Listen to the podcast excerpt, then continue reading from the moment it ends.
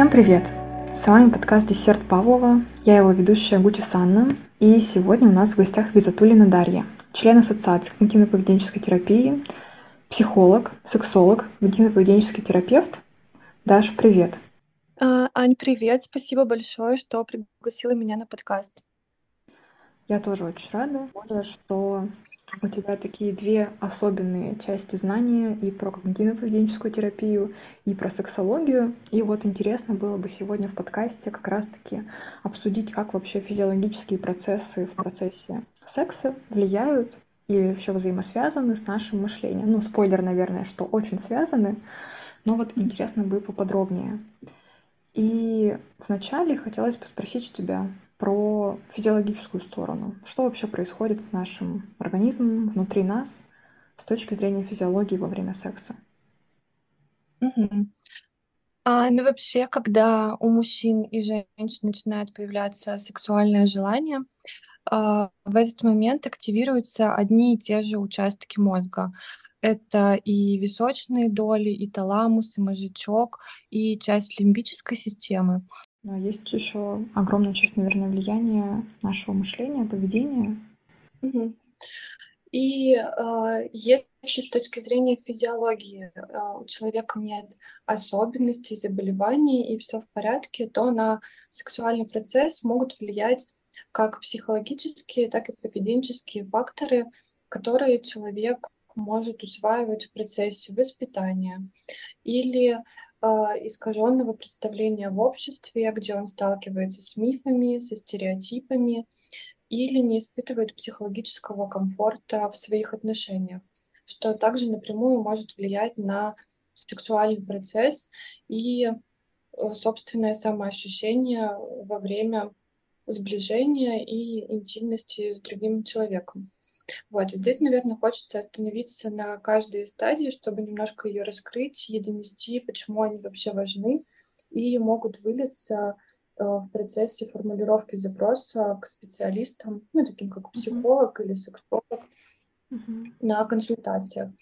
И здесь, наверное, очень важный момент э, начинается с самого Э, рождения и качество обратной связи, которую ребенок получает в своей семейной системе.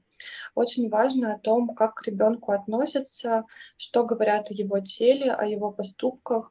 И многие клиенты сообщают о том, что в своих детско-родительских отношениях они сталкивались с критикой, с унижением, и родители сами транслировали искаженные свои собственные установки или истории там, своих знакомых о том, что это может быть небезопасно и может даже как-то вредить здоровью, что откладывается у взрослого человека э, в уже своей личной жизни, как трудности, с которыми он приходит к другому партнеру. Mm-hmm. Вот. И на этот процесс тоже важно посмотреть. Mm-hmm. А вот критика и какие-то унижения это вообще любые по любым сферам или на сексуальный процесс влияет именно критика тела, внешности? Ну, э, если ребенок сталкивался с регулярной критикой о том, как он выглядит, или о том, какой от него исходит запах, то, скорее всего, это может повлиять и на формирование устойчивой самооценки во взрослом возрасте. И тогда партнеру трудно будет э, раскрепоститься во время процесса или демонстрировать свое тело своему партнеру, ну и даже не то чтобы партнеру, а самому разрешить себе исследовать свое тело, изучать и наслаждаться тем, как он выглядит сам. И ну, это скорее про принятие самого себя и про уважение к самому себе. Не только в сексуальном процессе, но и вообще как личности и в своей деятельности. И здесь очень важно также обратить внимание на то, что человек а, может получить искаженный опыт не только в своих детско-родительских отношениях, но и также в обществе, в котором мы все находимся. И здесь мы можем насобирать очень много интересных идей и установок о том, что э, в сексе есть норма и есть какие-то представления о величинах о органов партнеров, какие они должны быть, и как этот вообще процесс должен происходить все делятся своим опытом друг с другом, а, в ходе чего появляются какие-то мифы и предубеждения общества, которые мы с большим удовольствием друг другу передаем. Но зачастую все эти мифы не очень э, позитивно сказываются на реальном процессе, в связи с чем у партнеров возникают очень большие сложности с тем, чтобы вообще обсуждать свои трудности, и кто-то считает, что вообще стыдно разговаривать друг с другом о том, что кому-то что-то не нравится, или вообще у меня есть желание, и мне даже трудно их принять, не то чтобы партнеру об этом сказать. Mm-hmm. И как раз психолог-сексолог помогает разобраться э, с этими установками, предубеждениями, помогает наладить паре, где очень важно говорить с точки зрения я высказывания и сообщать о том, что у меня есть такие потребности, или я чувствую дискомфортные ощущения, или мне не нравится, когда ты э, так себя ведешь, или когда ты так себя говоришь, давай будем пробовать по-другому. И таким образом э, люди получают важную для себя информацию и имеют возможность наладить качество сексуальной активности в отношениях. Угу. Вот здесь, наверное, важно то, о чем ты говоришь. Слово «возможность» имеют, а не так, что там, если я чего-то хочу, у меня какие-то потребности есть, то ты обязан и должен. Угу. Да, про диалог. Да. А, здесь еще хочется сказать о том, что э, сам человек может осознавать, что у него не возникает каких-то трудностей с его детско-родительскими отношениями. Он не испытывает стыда сообщить о своих чувствах или эмоциях партнеру. Он понимает, что, в принципе, тема секса для него нормализована, но и здесь он может столкнуться с такой трудностью, как непонимание готовности к самому сексуальному контакту. И многие девушки и мужчины, которые приходят э, в терапевтический процесс, сталкиваются с трудностью, что они не очень понимают о том, как вообще понять, готов ли я э, заниматься сексом с этим партнером, и как будто бы некоторые сталкиваются с идеями о том, что я должен это делать, или я должен как-то поблагодарить другого таким процессом. Секс как такое либо награждение партнера за что-то, либо наказание отсутствием секса. Ну да. И здесь нужно понимать и чувствовать э, свои телесные ощущения и понимать, есть ли у меня на самом деле готовность и желание заниматься этим с э, тем человеком, кто мне это предлагает или активно транслирует свою готовность. И здесь очень важно позадавать себе такие вопросы о том, действительно ли я хочу этого сейчас, и если бы у меня была возможность отсрочить эту близость, смог бы я это сделать, или я действительно хочу сделать это сейчас, сегодня, там, в эту минуту и так далее. Про отсрочивание близости. Это значит, что таким образом мы измеряем свое внутреннее желание или что помогает этот вопрос разрешить?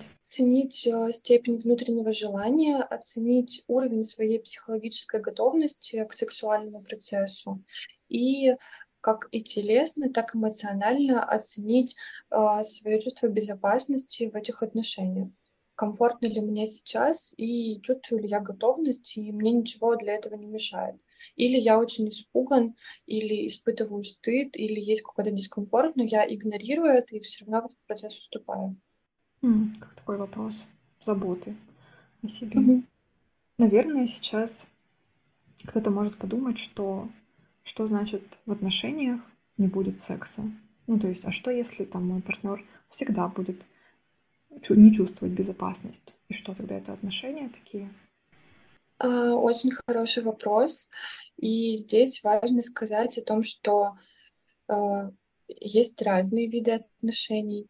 И в 2023 году а, все мы сталкиваемся с новыми формами и такой экспериментальной основой о том, где отношения могут быть на расстоянии, они могут быть полигамные, моногамные, э, с разным количеством участников. И в некоторых форматах отношений действительно может и не быть сексуальной физической близости, но люди могут удерживать, выстраивать э, длительные переживания и романтические отношения без тактильности. Но если вы понимаете, что ваш партнер чувствует себя небезопасно и как-то телесно демонстрирует это или открыто проговаривает о том, что у него сейчас нет э, желания заняться с вами сексом, он не готов к этому, то здесь очень важно будет либо самостоятельно, либо уже с помощью психолога-сексолога э, выстроить эту коммуникацию и продолжить изучать, э, что действительно страшит вашего партнера в этом. Возможно, он не испытывает э, психологической готовности перейти к этому процессу. Возможно, у него есть какие-то предубеждения, или он э, считает, что вы не готовы поэкспериментировать с чем-то, с чем он недоволен, и уже на начальном этапе отказывается от дальнейшего процесса. Mm-hmm. Э, возможно, он действительно сейчас физиологически не хочет, потому что у всех у нас есть свой уровень либидо и сексуальной конституции, где кому-то будет достаточно заняться сексом один раз в полгода, и человек не будет испытывать э, физиологической потребности и будет чувствовать себя комфортно. А кому-то хочется заниматься а, этим гораздо чаще, несколько раз в день, в неделю, то а, может приводить как раз к этим разногласиям. Ну и здесь важно понимать, есть ли действительно какие-то трудности, с которыми вы сталкиваетесь, и можете разрешить причину а, с помощью разговора со специалистом, либо в самостоятельной работе. А, либо у вас есть э, ваши физиологические особенности, которые вы также можете либо скорректировать, либо учитывать особенности другого, ну, чтобы выстраивать более комфортные отношения. А является ли секс таким индикатором отношений в паре? Не могу сказать, что это основной индикатор, по которому можно оценивать качество близости между людьми. А, это скорее одна из важных частей отношений. Но я думаю, что близость также может выстраиваться и э, в психологической безопасности партнеров, и в уровне возможностей договоренности друг с другом, в том, как выстроена коммуникация, есть ли забота, цели, планы и чувства между этими людьми. Но и секс э, точно является важной частью отношений, но не является чем-то основным, вокруг чего эти отношения должны выстраиваться. Здесь скорее э, все отталкиваются от своего понимания любви, близости, гармонии, как они это представляют. Ну и какой-то догм в психологии о том, как на самом деле быть должно, точно не существует. Здесь все опираются на свое восприятие. Угу. Да, очень много всяких теорий любви, поэтому никакого правильного. Угу. Тогда можем вернуться обратно к стадиям. Ты рассказывала про то, на каких стадиях может возникать разные трудности при обращении угу. Мне очень важно раскрыть э, секс не только с психологической и поведенческой стороны, но и также обратить внимание на том, что э, сбои могут возникать на разных стадиях которые проходит э, организм, тело и психика человека. Их на самом деле не очень много, но они являются важными э, в самом процессе, и на какой-то из стадий действительно могут возникать сбои, на которые тоже можно обращать внимание. Э, мы проходим такие стадии, как влечение, возбуждение. Есть стадия плато, которую называют сам сексуальный процесс. А далее мы переходим к оргазму, и все заканчивается психологической обработкой и стадией разрешения, когда наше тело успокаивается, и мы э, осознаем, что с нами произошло страшное сейчас. И здесь очень важно понимать, что есть э, разный э, спектр специалистов, которые могут помочь э, и с физиологическими особенностями, с которыми вы можете столкнуться в виде болезненных ощущений или э, телесной реакции, которая вам была не очень понятна, или вы понимаете, что у вас накатывает тревога на какой-то из этих стадий, или это может быть э, такие физиологические особенности, где, не знаю, не выделяется смазка, и тогда не очень понятно, что с этим делать, и мы можем обращаться к специалистам, имеющим уже медицинское образование, такие как сексопатологи, врачи-сексологи, гинекологи, урологи, для того, чтобы пройти э, полное комплексное обследование и понять, есть ли здесь физиология, либо это только психологический и поведенческий процесс. Если вы понимаете, что с физиологической точки зрения э, не возникают каких-то трудностей и сбоев, то в таком случае вы можете обратиться э, в когнитивно-поведенческую терапию, которая способна проработать э, когнитивные искажения и помочь вам разобраться в том, что происходит с вами и почему именно так реагирует ваше тело, ваш мозг и что с этим можно поделать. Или к психологу-сексологу, где вы сможете понять э, свои поведенческие паттерны и мыслительные искажения уже с точки зрения сексуальных особенностей и разъяснить, на каком процессе как раз происходит та трудность, которая вам мешает. А вот как понять мне, допустим, как клиенту, куда идти? К сексологу или я условно могу там со своим терапевтом те же сексуальные какие-то трудности обсуждать? Если вы уже посещаете э, терапию со своим э, психологом, вы можете обсудить этот момент со специалистом и уточнить, есть ли у него квалификация и знания, э, связанные с формированием сексуального процесса с точки зрения как физиологии, так и поведенческих особенностей людей.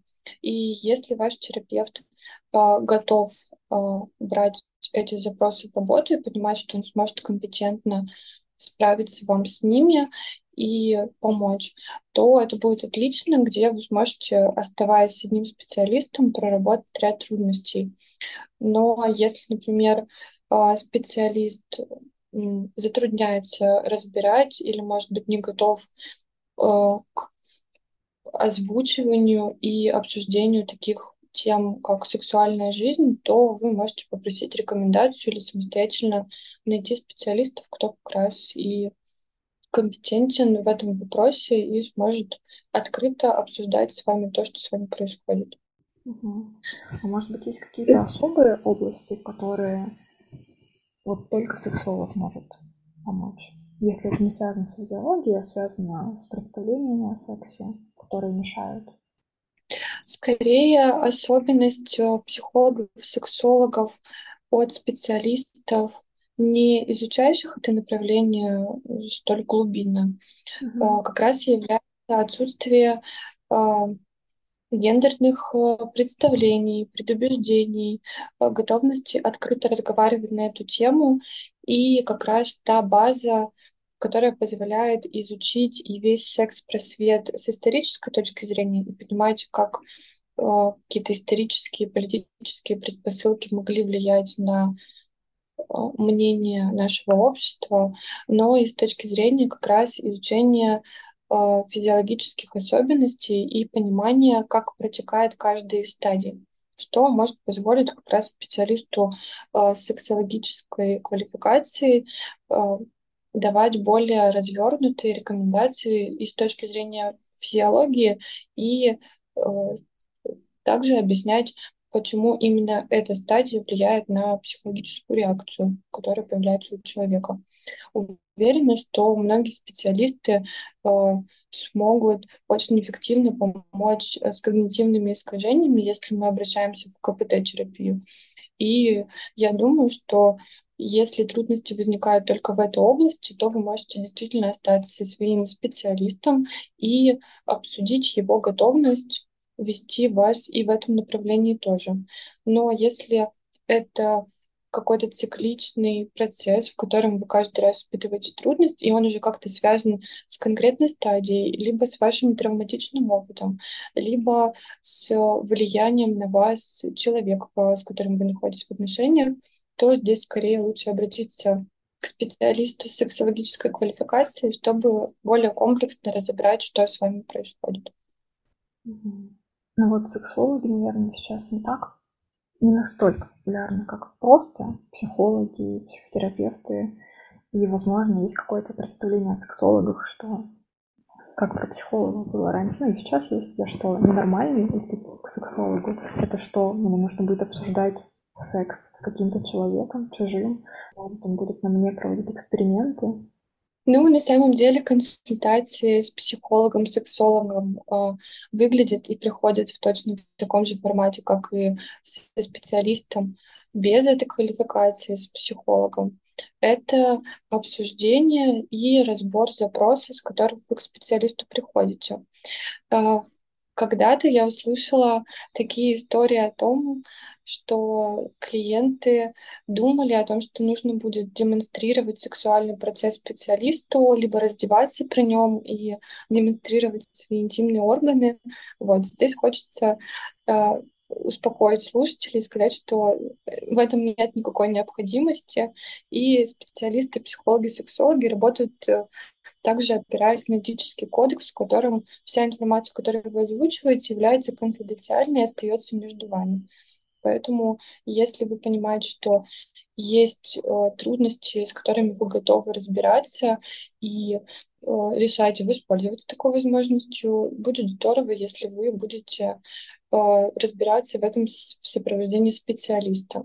Ну и здесь, наверное, важно дополнить, что Сексологи тоже бывают разные. Есть сексологи, которые по совмещению еще и врач, гинеколог, например. И тогда, может быть, там, раздевание будет уместно, потому что это врач, гинеколог, он сразу же может что-то посмотреть, например, если это вагинизм, допустим, чтобы исключить какие-то физиологические патологии, правильно?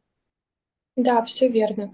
Но если вы приходите только за психологической консультацией и получением рекомендаций, как можно действовать в связи с той трудностью, с которой вы обращаетесь, то на консультации с психологом всего этого не происходит. Если вы обращаетесь к врачу, здесь, конечно, нужно понимать о том, что он может э, выписать вам Э, лекарства, провести осмотр, э, попросить вас сдать анализы, и это тоже абсолютно нормально, как и у других врачей в своих областях.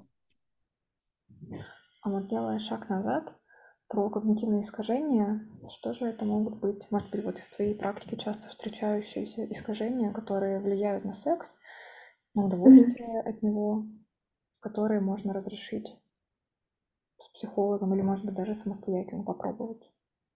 Угу. Может быть, еще такая идея, связанная с когнитивным искажением из области катастрофизации, когда девушки переживают о том, что после первого свидания их а, партнер может их бросить, забыть и никогда не выходить на связь. И здесь нужно понимать о том, что здесь также работает когнитивное искажение, которое вбирает в себя факты, мифы, стереотипы общества, и мы приходим к какому-то снова выводу, который ну, совершенно никак не может соотноситься с реальностью. Да, есть точно разный опыт и разные примеры и кейсы поведения партнеров после первого свидания, но также есть и положительный опыт, в котором, опираясь на свою психологическую готовность и сексуальное желание, э, весь этот опыт перерастал в крепкие отношения, о чем тоже не стоит забывать. Поэтому и когнитивные искажения также отлично э, вырываются в запросах, связанных с сексуальностью, где очень важно обращаться к специалистам за помощью и работать с искажениями, которые у нас есть.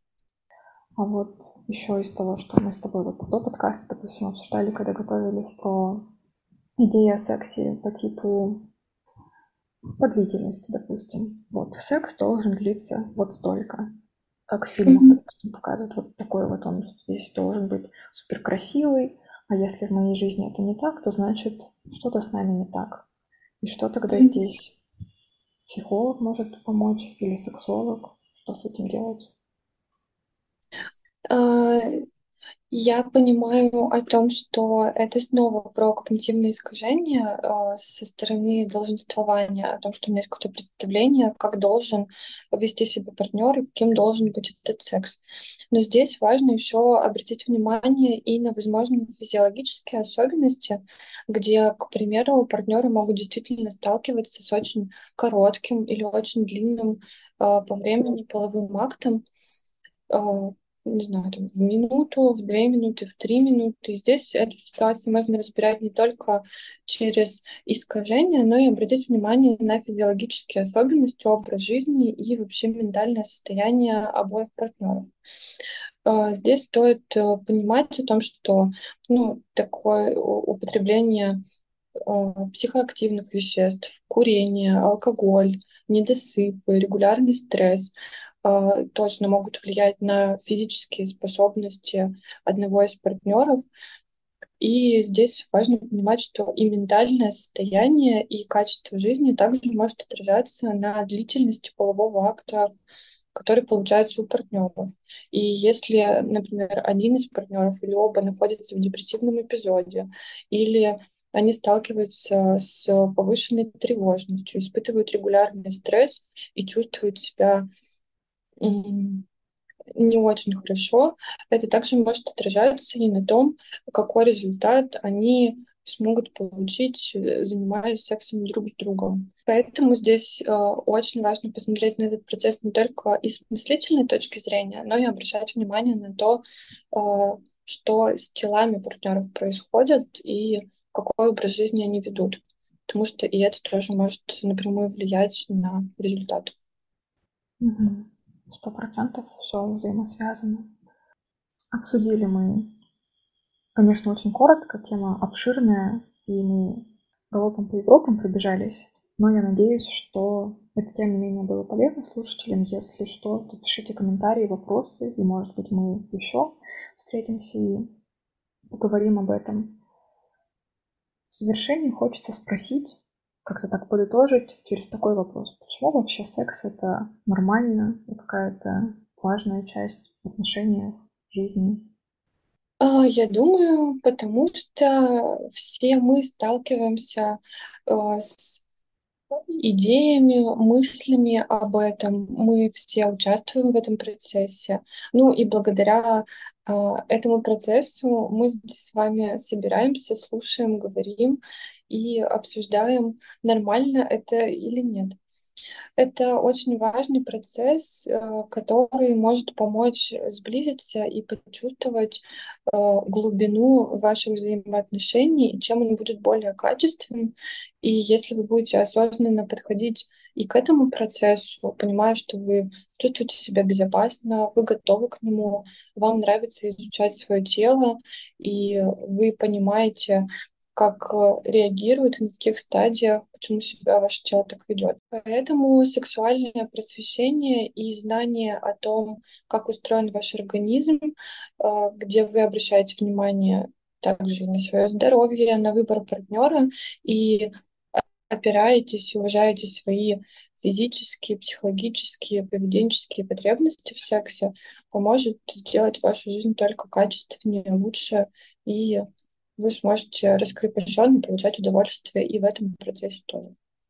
Угу. Еще одна важная сфера, через которую можно знакомиться, например, друг с другом.